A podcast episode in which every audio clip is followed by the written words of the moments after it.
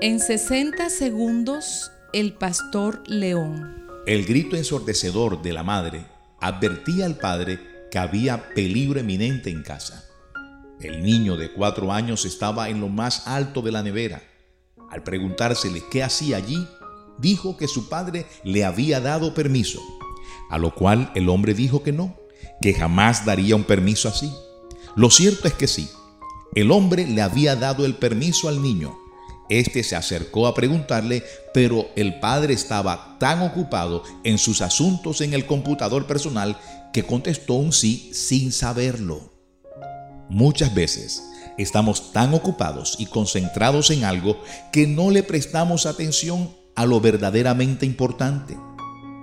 Pregunto, ¿cuántas veces le ha pasado a usted? Dios te bendiga.